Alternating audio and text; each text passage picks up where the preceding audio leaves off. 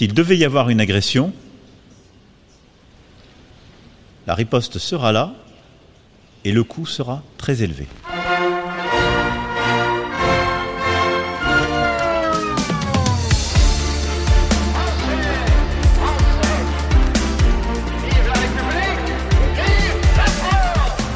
Emmanuel Macron hat in dieser Woche eine eindeutige Warnung ausgesprochen. Wenn es zu einer Aggression im Ukraine-Konflikt kommt, werden die Kosten für Russland hoch sein, so der französische Präsident bei einem Treffen mit dem deutschen Bundeskanzler Olaf Scholz.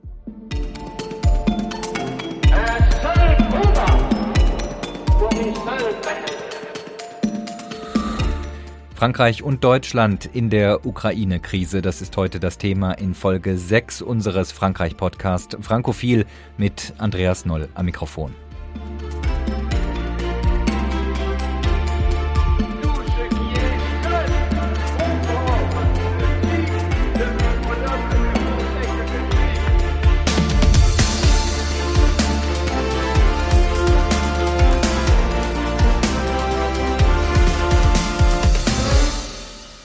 Es geht in diesen Tagen um Krieg oder Frieden in Europa. Der Konflikt zwischen Moskau und Kiew, er dürfte bald in eine entscheidende Phase treten. Und er ist eine große Herausforderung für die EU-Ratspräsidentschaft der Franzosen. Lange sah es so aus, als würden Russland und die USA alleine über die Sicherheit in Europa entscheiden. Das hat sich ein wenig geändert in den vergangenen Tagen. Es gibt diplomatische Initiativen der Europäer, aber auch erste militärpolitische Entscheidungen. Wir wollen in diesem Podcast die Ukraine-Strategie Frankreichs beleuchten, die Russland-Politik des französischen Präsidenten erklären und darüber sprechen, wie Paris und Berlin in dieser ersten außenpolitischen Krise der neuen Bundesregierung zusammenarbeiten. Kein Zweifel, Präsident Macron will Europa seinen Stempel aufdrücken. Vor wenigen Tagen erst forderte der Präsident eine neue Sicherheitsarchitektur in Europa vereinbart zwischen den EU-Staaten, abgesprochen mit den NATO-Partnern und am Ende auch verhandelt mit Russland. Ces prochaines semaines doivent nous conduire à faire aboutir une proposition européenne bâtissant un nouvel ordre de sécurité et de stabilité. Nous devons le construire entre Européens, puis le partager avec nos alliés dans le cadre de l'OTAN, et ensuite le proposer à la négociation à la Russie. Frankreichs Staatspräsident Macron vor dem Europaparlament in Straßburg. Mitgehört haben unsere beiden Gäste heute im Podcast, Johanna Möhring und Hans-Dieter Heumann. Die Politikwissenschaftlerin Johanna Möhring arbeitet in Frankreich, ist dort unter anderem Präsidentin der Vereinigung Women in International Security und ist Research Fellow am Sicherheitspolitischen Institut Cassis der Universität Bonn. Hallo Johanna. Hallo, herzlichen Dank für die Einladung. Hans-Dieter Heumann ist ebenfalls an der Uni Bonn tätig mit einem Lehrauftrag und blickt auf eine lange Karriere als Diplomat in Diensten des Auswärtigen Amtes zurück, unter anderem auch mit Verwendungen an den deutschen Botschaften in Paris und Moskau. Außerdem war er Präsident der Bundesakademie für Sicherheitspolitik. Hallo Hans-Dieter. Grüß Sie. Johanna, ich würde gerne an dich die erste Frage richten. Nach einer längeren Pause haben jetzt wieder Gespräche zwischen Russen und Ukrainer im Normandie-Format stattgefunden, also mit deutscher und französischer Beteiligung. Ist damit aus deiner Sicht Europa zurück im diplomatischen Spiel? Generell würde ich sagen eher nein. Also obwohl natürlich das Normandie-Format ein großer außenpolitischer Erfolg von Deutschland und Frankreich war, als Akteure gemeinsam aufzutreten, um in Europa sicherheitspolitische Probleme zu lösen und direkt mit Ukraine und Russland zu verhandeln und vermitteln zu können, muss man feststellen, dass dieses Forum aber aktuell nicht lösungsgebend sein kann. Es bietet einen diplomatischen Kanal, aber wenn wir uns erinnern an den Federhandschuh, der am 17. Dezember vom russischen Außenministerium äh, Europäern und Nordamerikanern vor die Füße geworfen wurde, der richtete sich direkt an die NATO und an die Vereinigten Staaten. Die Antworten, die von Amerika und von der NATO an die russische Seite übermittelt wurden, haben hier sehr viel, weiterhin sehr viel mehr Gewicht und erzeugen sehr viel mehr Interesse. Und was kann das Normandie-Format dann aus deiner Perspektive leisten? Also ich denke, dass es ein großer diplomatischer Erfolg für Frankreich war, dass dieses Treffen stattgefunden hat, zwar auf Beraterebene, weil es zum ersten Mal seit 2019 äh, wieder zu einem Treffen gekommen ist und zu einer gemeinsamen Erklärung, die sich wieder auf die Minsker Abkommen berufen hat. Und mit dem Versprechen, sich eventuell in zwei Wochen äh, dann in Berlin treffen zu können. Also es geht hier vor allem darum, zu beweisen, dass man als Akteur tätig ist und in der Lage ist, auch sinnvoll zur Problemlösung aktuell des Ukraine-Konflikts beizutragen. Hans-Dieter, kommen wir mal von den Diskussionen, die stattgefunden haben in Paris auf Beamtenebene zu den konkreten Aktionen. Frankreich schickt Soldaten nach Rumänien an die Ostflanke der NATO. Deutschland stellt der Ukraine 5000 Gefechtshelme zur Verfügung. Zeigt sich an diesem Ungleichgewicht schon, wer das aktuelle Sorgenkind in der NATO ist, nämlich Deutschland? Im Augenblick ja, in dieser Hinsicht. Ich, darf ich aber ganz kurz nochmal auf das Normandie-Format, darf ich dazu etwas ergänzen noch? Frau Mögen hat sicher recht, dass wir abwarten müssen, wie sich die Ebenen ergänzen. Aber es sind ja verschiedene Ebenen, die im Augenblick in einer beeindruckenden Choreografie zusammengeführt werden. Wir haben die Ebene Amerika-Russland, da geht es um strategische Stabilität. Wir haben die NATO, wir haben die OSZE und wir haben jetzt das Normandie-Format. Und in der ganzen Zeit haben die westlichen Staaten sich ja wunderbar abgestimmt und die Europäer waren auch beteiligt daran, was die es nochmal die Verhandlungen angehen, so kann man ja nicht sagen, dass das jetzt schon ein Misserfolg ist. Äh, immerhin haben sie stattgefunden, nachdem sie 2019 zum letzten Mal stattgefunden haben. Sie haben fast neun Stunden gedauert. Sie haben wichtige Akteure zusammengebracht, auch Russland. Es ist ja nicht selbstverständlich. Russland hat deshalb gezögert, wieder das Normandie-Format einzuberufen, weil es sich eigentlich nicht als Kriegspartei versteht und jetzt aber hier als eine Partei wieder dann dabei war. Und wenn, wenn es stimmt, was ich höre, dass nicht nur über den Waffenstillstand, sondern auch über den Status des Donbass gesprochen wird, dann kann man jetzt noch nicht sagen, dass das keine Ergebnisse hatte und in zwei Wochen werden sich wieder treffen. Jetzt kommen zur Rolle Frankreich und äh, seine Beteiligung an der verstärkten Präsenz der NATO. Frankreich hat ja die Präsenz in Rumänien äh, ausdrücklich in den Rahmen der NATO ge gestellt, wie andere Staaten übrigens jetzt auch. Es sind ja außer Frankreich Großbritannien, es sind äh, Dänemark, es sind andere Staaten, Niederlande, die ihre Präsenz in, in baltischen Staaten, Polen, aber wie Frankreich jetzt auch in Rumänien und Bulgarien verstärken. Das ist insofern interessant, weil hier die Schwarzmeerregion, das hat übrigens Macron auch extra betont, die Schwarzmeerregion in den Blick gerät und nicht mehr nur die Soldaten an den ukrainischen Grenzen, sondern die Schwarzmeerregion, wo es auch um die Sicherheit äh, ukrainischer Häfen in, im Norden des Schwarzen Meer, im Asowschen Meer, Häfen wie Mariupol oder selbst äh, Odessa äh, geht. Also hier beteiligt sich Frankreich im Rahmen der NATO an der Verstärkung der militärischen Präsenz und, und stärkt damit die Abschreckung gemeinsam mit der NATO. Ist das auch ein Schutz für die Ostflanke der NATO, also für die NATO-Staaten selbst?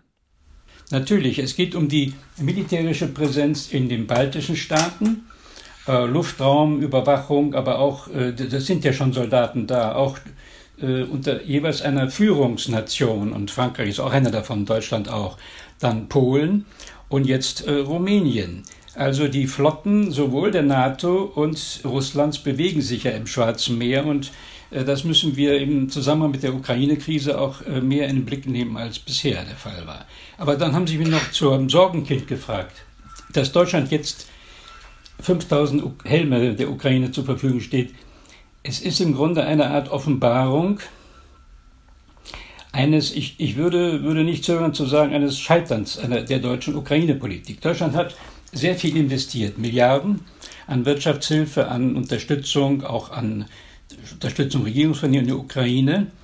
Aber es ist nicht ganz falsch, wenn der ukrainische Außenminister Kulieba jetzt von einer Stunde der Wahrheit spricht. In dem Augenblick, wo mehrere NATO-Staaten nicht nur ihre Präsenz in den östlichen Mitgliedstaaten stärken, sondern auch zum Beispiel Großbritannien, äh, Vereinigte Staaten sowieso, Großbritannien auch Waffen liefert an die Ukraine und im Übrigen schon die ukrainische äh, Marine mit aufbaut, äh, liefert Deutschland 5000 Helme. Also es ist in der Tat eine äh, Stunde der Wahrheit und es gibt drei Argumente, mit denen Deutschland diese Waffenlieferung ablehnt und sie sind meiner Ansicht nach alle falsch. Das ist erstmal äh, das militärische Argument, was schon die Bundeskanzlerin die früher gebraucht hat, nämlich dass man damit sicher nicht den Krieg entscheidet. Ähm, hier ist das Missverständnis, dass es nicht um Kriegsführung, sondern um Abschreckung geht mit Waffenlieferungen. Dann das zweite Argument, was in der SPD hauptsächlich vorgebracht wird, keine Exporte in Krisengebiete. Dann fragt man sich natürlich, wieso Exporte in, nach Ägypten und so weiter stattfinden. Aber schließlich vielleicht das Wichtigste, was auch der ukrainische Botschafter ja sehr angesprochen hat, das historische Argument. Äh, wir haben eine historische Verantwortung nicht nur gegenüber Russland, sondern eigentlich noch mehr gegenüber Ukraine, die besetzt war und wo die Opfer der Wehrmacht viel äh, mehr waren als in Russland. Sorgenkind, Scheitern der deutschen Ukraine-Politik, das sind die Stichworte von Hans-Dieter Heumann. Äh, was bedeutet das jetzt für Paris? Können Paris und Berlin in dieser Krise, wie zu Beginn der französischen Ratspräsidentschaft ja von Berlin, von der neuen Bundesregierung so deutlich versprochen, noch an einem Strang ziehen? Ja, es ist sicher schwierig zu sagen, dass hier Einigkeit zwischen den beiden Partnern besteht, weil einfach auch der Blick auf die Welt von Paris und Berlin durchaus unterschiedlich ist. Kurz zum Normandie-Format. Und zwar ist dieses Format natürlich auch problematisch von der, von der Perspektive aus, dass es ein Format ist, das einen Aggressor, in diesem Fall Russland, und das angegriffene Land Ukraine in einem Format zusammenbringt, wo diese Parteien sich eben einigen müssen und auch die Ukraine in einen, so eine gewisse Zwangslage bringt, diplomatischen Fortschritt zu machen.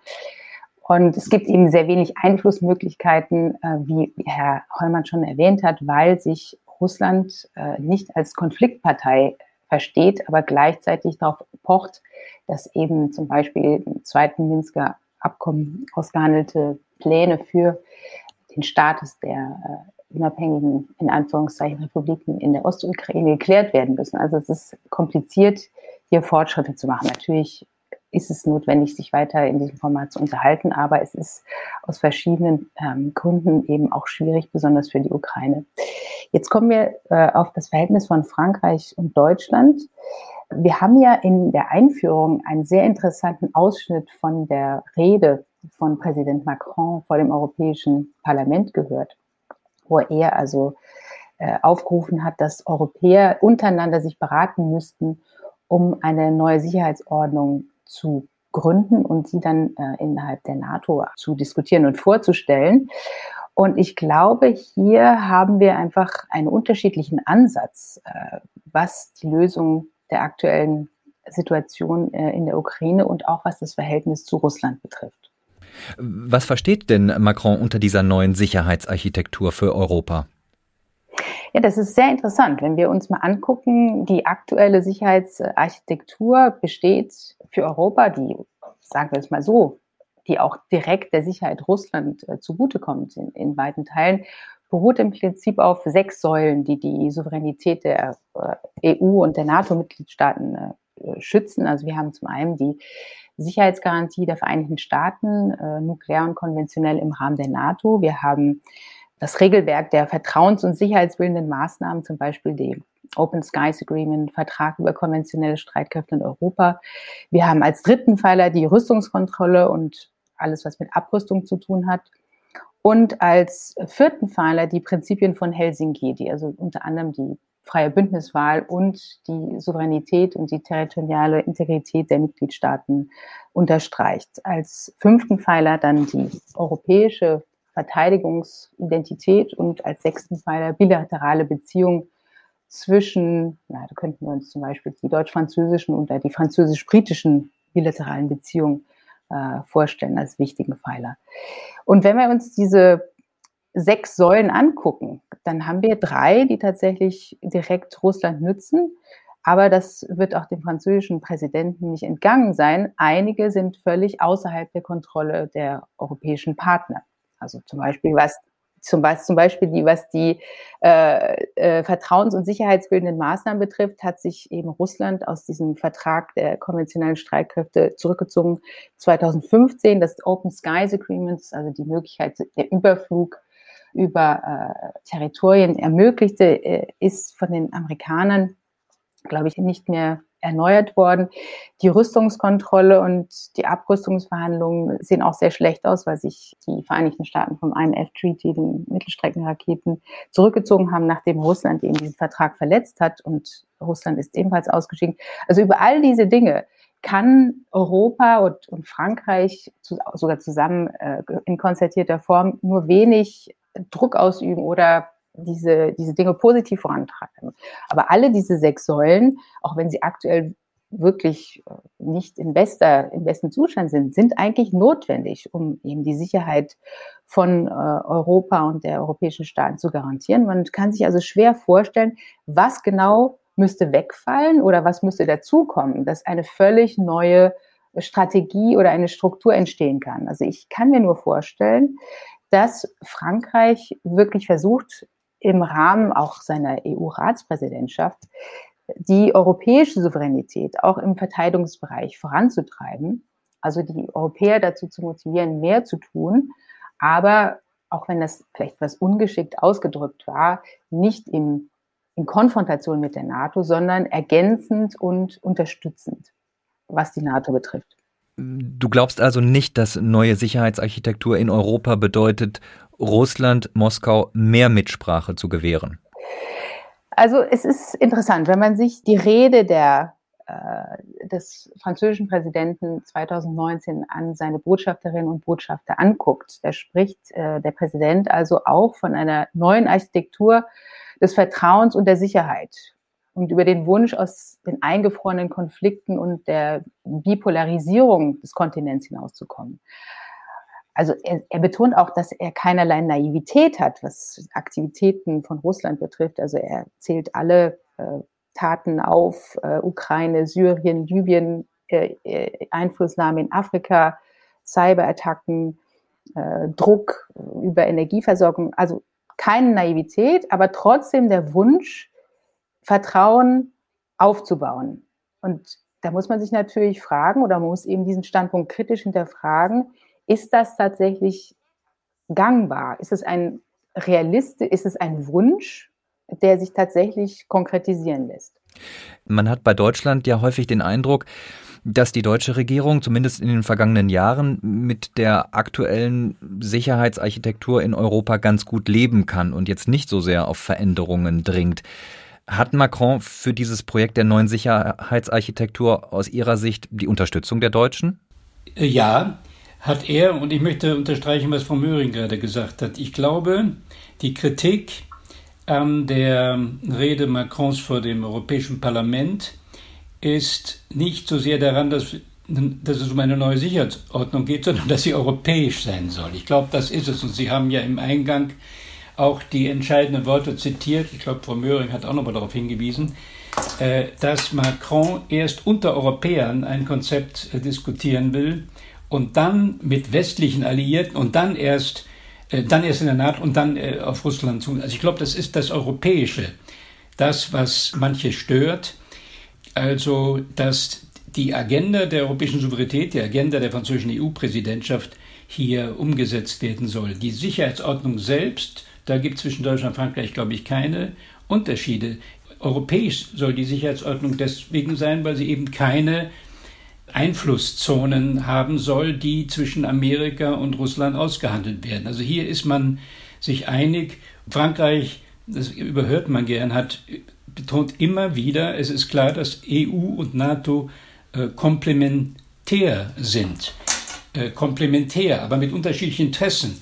Äh, dieses ursprüngliche Wort von Macron vom Hirntod der NATO sollte nichts heißen, anderes heißen damals, als dass Europäer mit den USA über die unterschiedlichen Interessen sprechen, aber nicht nur ihre Unterschiedlichkeit feststellen, sondern vielleicht zu einer Art Arbeitsteilung zwischen EU und NATO oder zwischen EU und äh, USA kommen die sich ja daraus schon ergibt, dass die strategischen Prioritäten anders sind. Die amerikanische in China und die europäische vielleicht in ihrer Nachbarschaft, der östlichen und südlichen. Eine Arbeitsteilung zwischen kollektiver Sicherheit und, und, und Krisenmanagement. Also das ist, glaube ich, die Idee von Macron und die wird in, in, in Deutschland äh, geteilt. Und es ist ja auch eine gewisse Ironie liegt darin, dass der Begriff der europäischen Souveränität in Frankreich ja sehr kritisiert wird von anderen Parteien und bei uns aber Eingang gefunden hat in die Koalitionsvereinbarung. Also man sollte die Unterschiede hier nicht überbetonen. Also in den grundsätzlichen Vorstellungen von einer europäischen Sicherheit stimmen wir, äh, stimmen wir grundsätzlich überein. Welche Rolle haben denn die USA dann noch in diesem Konzept von Macron in Europa, in dieser neuen Sicherheitsarchitektur? Also er nochmal, EU, NATO sollen komplementär sein und natürlich die USA sollen einbezogen sein. Ich glaube, das ist der große Unterschied auch zu früheren französischen Konzeptionen von europäischer Sicherheit, wo die USA nicht dabei wäre. Ich glaube, es ist auch Macron äh, völlig klar, dass für kollektive Sicherheit, also Bündnisverteidigung, Präsenz in Osteuropa, die USA natürlich in Europa präsent sein sollen. Das ist völlig klar. Nur dass die Europäer über ihre Sicherheit selbst entscheiden wollen und auch was vorzuweisen haben, wie zum Beispiel die französischen Nuklearwaffen. Von der Sicherheitsarchitektur würde ich ganz gerne etwas weiter blicken auf die grundsätzliche Russlandpolitik von Emmanuel Macron. Schon ein Jahr nach seiner Wahl ist er zu Putin nach St. Petersburg gereist und hat dem russischen Präsidenten dort sehr geschmeichelt, muss man sagen. Wir hören uns mal einen Audioausschnitt äh, aus seiner Rede an. Je crois très profondément que la Russie a son histoire et son destin dans l'Europe. Je tiens à la présence de la Russie dans le Conseil européen et je souhaite que sur les sujets économiques, stratégiques comme de défense, notre dialogue stratégique pour la décennie à venir trouve une nouvelle dynamique. Macron betont also die Verankerung Russlands in Europa und hofft auf einen gemeinsamen strategischen Dialog, eine gemeinsame Verständigung über Sicherheitsfragen. Er hat dann 2019 vor den französischen Botschaftern von einer schrittweisen Annäherung gesprochen. Die Beziehungen zu Russland müssten grundlegend aus seiner Sicht neu gedacht werden. Johanna, welches Konzept, welche Überzeugung stecken hinter dieser Russlandpolitik des Präsidenten? Ich kann da nur äh, als zum Eingang Georges-Henri Soutou, einen französischen Historiker, zitieren, der das Wort sinusidial, also wie eine Sinuskurve, benutzt, um die Beziehung von Russland und Frankreich zu beschreiben. Also es gibt ein stetiges Auf und Ab und es ist sehr interessant, dass diese Sinusbewegung tatsächlich diese Oszillation in einer in der Präsidentschaft von Herrn Macron äh, sehr sichtbar ist. Also wenn man den Beginn, sein, seine Wahl war ja durch Einflussnahme und Hacking von zwar nicht offiziell Russland zugeordneten Attacken gezeichnet, aber dieses Thema wurde dann doch sehr kritisch beim Besuch von äh, Herrn Putin im Mai 2017 angesprochen. Und das war symbolisch ein starker Beginn. Einladung nach Versailles. Ich glaube, Herr Putin hatte nicht damit gerechnet, dass er sofort eine Lektion zum Thema Tschetschenien, äh, Syrien, Ukraine und äh, Cyberattacken bekommen würde dann plötzlich wieder positivere Töne, wie zum Beispiel bei diesem Besuch in St. Petersburg mit Erwähnung von kultureller und zivilisatorischer Vitalität und dem Wunsch Frankreichs, dass Russland eben ein Teil der äh, europäischen ja, Familie sein soll. Es ist schwierig, da eine genaue Linie zu erkennen, weil dann äh, hatten wir ja den NATO-Hirntod, der auch für große Aufruhr gesorgt hat. Dann wieder der Versuch, gerade in Mittel- und Osteuropa äh, Vertrauen zu gewinnen, um eben den, das Ziel von Macron, die Souveränität auch im Sicherheits- und Verteidigungsbereich voranzutreiben. Und das geht eben nur, wenn tatsächlich ein Konsens unter äh, EU-Mitgliedstaaten erreicht werden kann. Also es ist fast so, als könnte man eine Schwankung erkennen zwischen den europäischen Interessen Frankreichs, also der Einigkeit und der Stärke der Europäischen Union und gleichzeitig so eine Art Überbleibsel, fast schon gaullistischer Art der Faszination mit Russland, äh, auch vielleicht so ein kleines Spiegelbild, also das Pochen auf kulturelle Eigenständigkeit, die Angst vor dem Statusverlust, ein Gegengewicht zu den Vereinigten Staaten, vielleicht sogar in der Vergangenheit die Idee von Einflusszonen. Also wenn man sich Frankreichs Afrikapolitik anguckt, sieht man ja gerade eine komplette Implosion dieser Politik der Einflusssphären. Also vielleicht eine Art Faszination, die ähm, äh, sehr stark ist mit Frankreich. Und dieses, dieses Spannungsfeld zwischen französischen, europäischen Interessen und dem Wunsch, mit Russland auf Augenhöhe als, ein, als eine einflussreiche Macht zu sprechen, diese Spannung lässt sich doch deutlich zu erkennen, gibt sich deutlich zu erkennen. Jetzt ist das Stichwort gerade gefallen, Gaullismus. Ich will die Vergangenheit nicht überstrapazieren, aber Macrons großes Vorbild, Republikgründer Charles de Gaulle, ist auch mit seiner Russlandpolitik in die Geschichte eingegangen. De Gaulle hat die NATO-Institutionen aus Frankreich geworfen und 1966 bei seinem umjubelten Besuch in der Sowjetunion sehr um die Gunst Moskaus geworben. Auch das hören wir uns mal an, auch wenn die Tonqualität leider sehr schlecht ist aus dieser Zeit. Auch hier 1966, wir erinnern uns, mitten im Kalten Krieg, wirbt de Gaulle für eine Verständigung mit Moskau und am Ende wendet er sich auf Russisch an die Bevölkerung. D'échanger leurs vues et je l'espère de concerter leurs actions en vue d'aider à l'union et à la sécurité de notre continent ainsi qu'à l'équilibre, au progrès et à la paix du monde tout entier. Moje oblicze francuski naród priветствuje wielki sowiecki naród. Da, zdraduje Rosja. Äh, Hans-Dieter Heumann, de Gaulle warb auf Deutsch um die Gunst der Deutschen in Bonn damals und jetzt auf Russisch 1966 um die Gunst der Russen, der Sowjetbürger. Äh, hilft uns dieser Blick in die Geschichte, um die Gegenwart zu verstehen?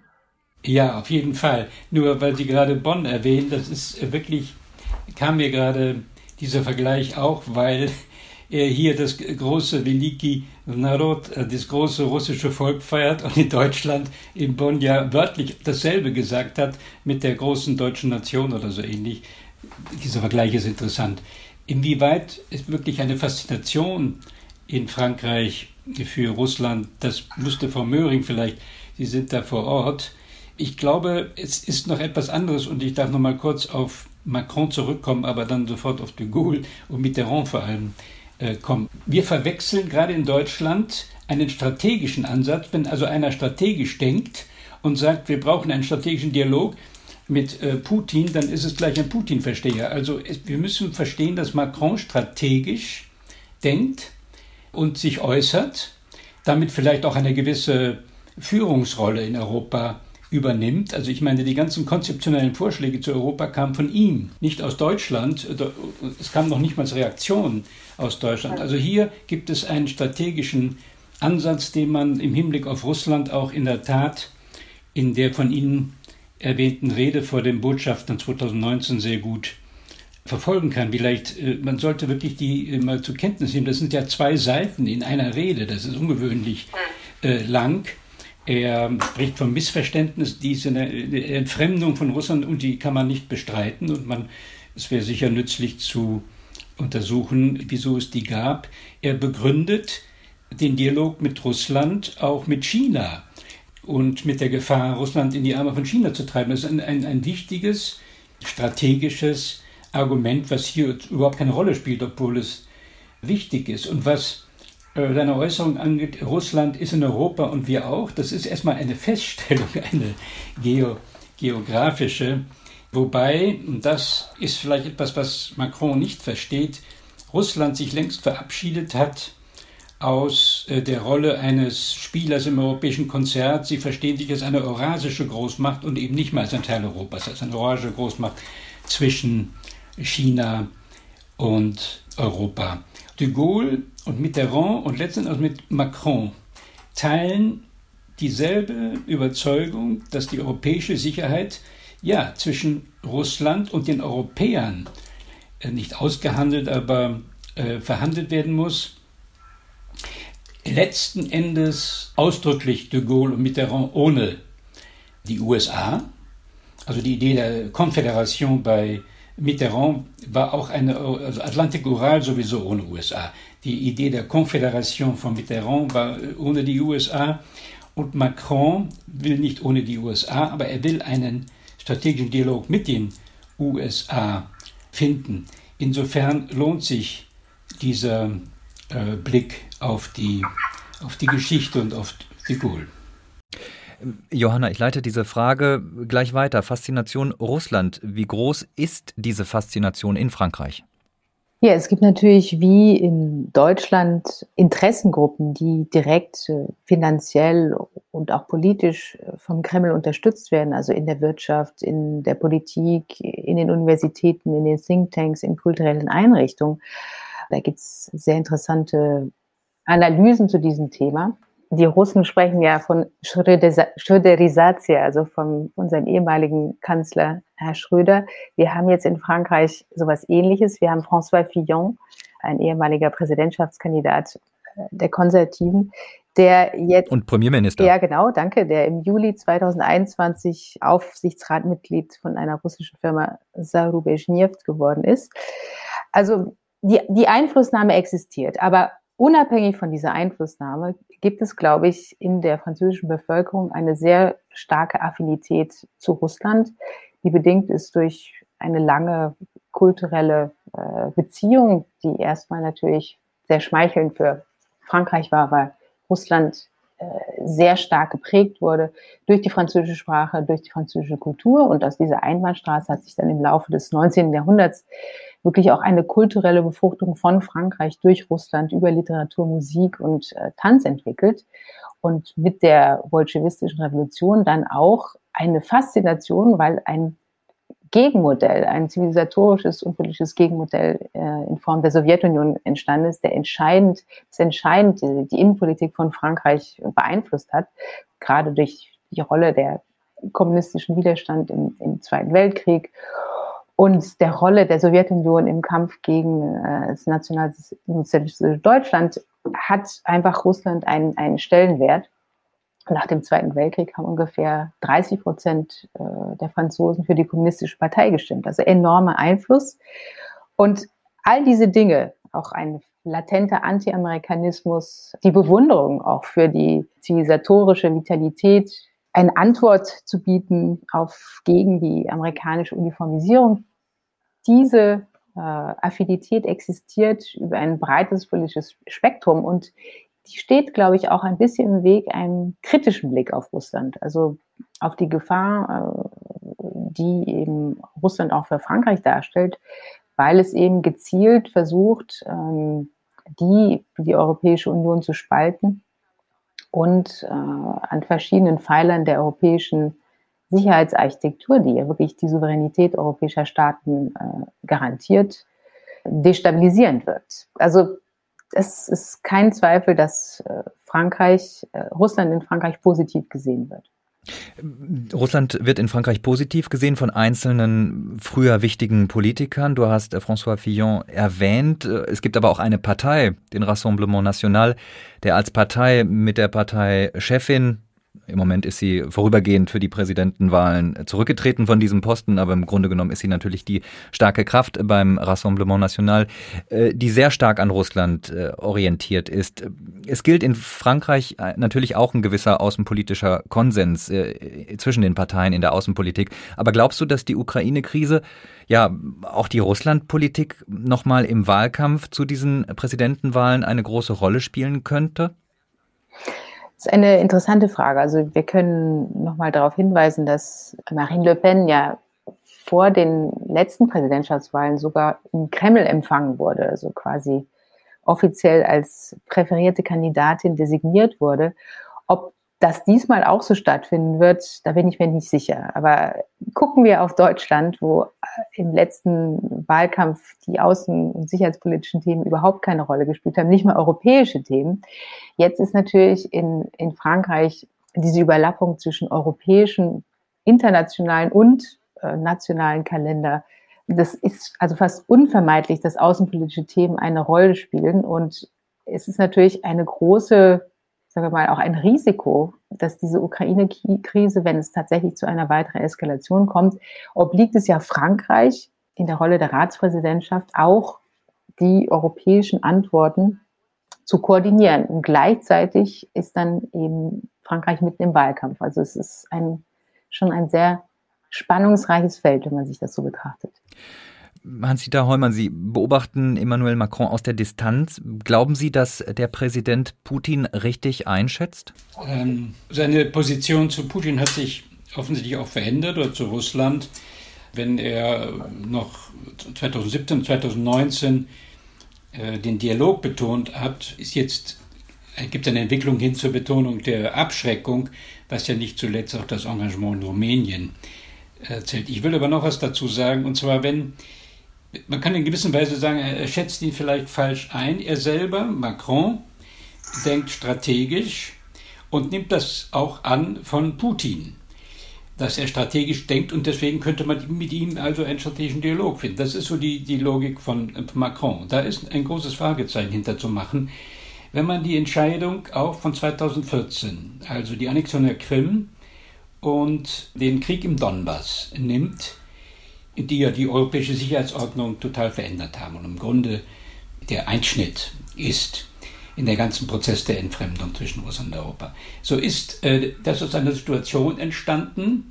Sie erinnern sich, äh, Janukowitsch, der Präsident der Ukraine, der Ukraine ist ja. geflohen, nachdem es eine wirkliche eine Revolution, würde ich schon sagen, auf diesem Maidan gegeben hat, die übrigens auch damit zu tun hatte, dass Janukowitsch sich damals geweigert hat, das Assoziationsabkommen mit Europa zu unterschreiben. Janukowitsch flieht, der Mann Russlands in der Ukraine flieht. Die russischen Interessen sind gefährdet, unter anderem Sevastopol, die Frage der russischen Schwarzmeerflotte. In dieser Situation, drei Tage oder vier Tage später, entschließt sich Putin zur Annexion der Krim, also meiner Ansicht nach hauptsächlich wegen der Schwarzmeerflotte. Und äh, dann sind die anderen Dinge entstanden. Oder Syrien.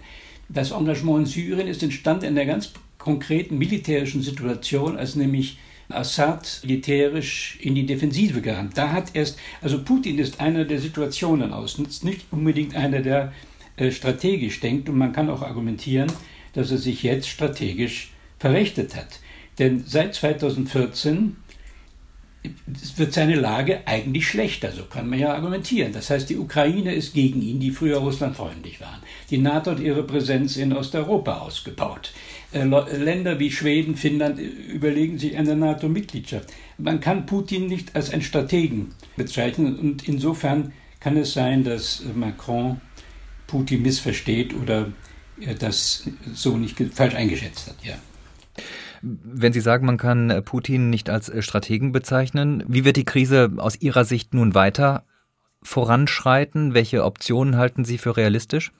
Er war vielleicht insofern ein erfolgreicher Stratege, als ihm der Aufmarsch der jetzt ungefähr etwas über 100.000 äh, russischen Truppen an äh, der südlichen, östlichen und nördlichen Grenze der Ukraine, die ja schon einmal im Mai, glaube ich, dieses Jahr eingesetzt hat, ihm eine ganze Menge erstmal gebracht hat. Also im Mai gab es schon den ersten bilateralen virtuelle Begegnung zwischen ähm, äh, Putin und ähm, Biden.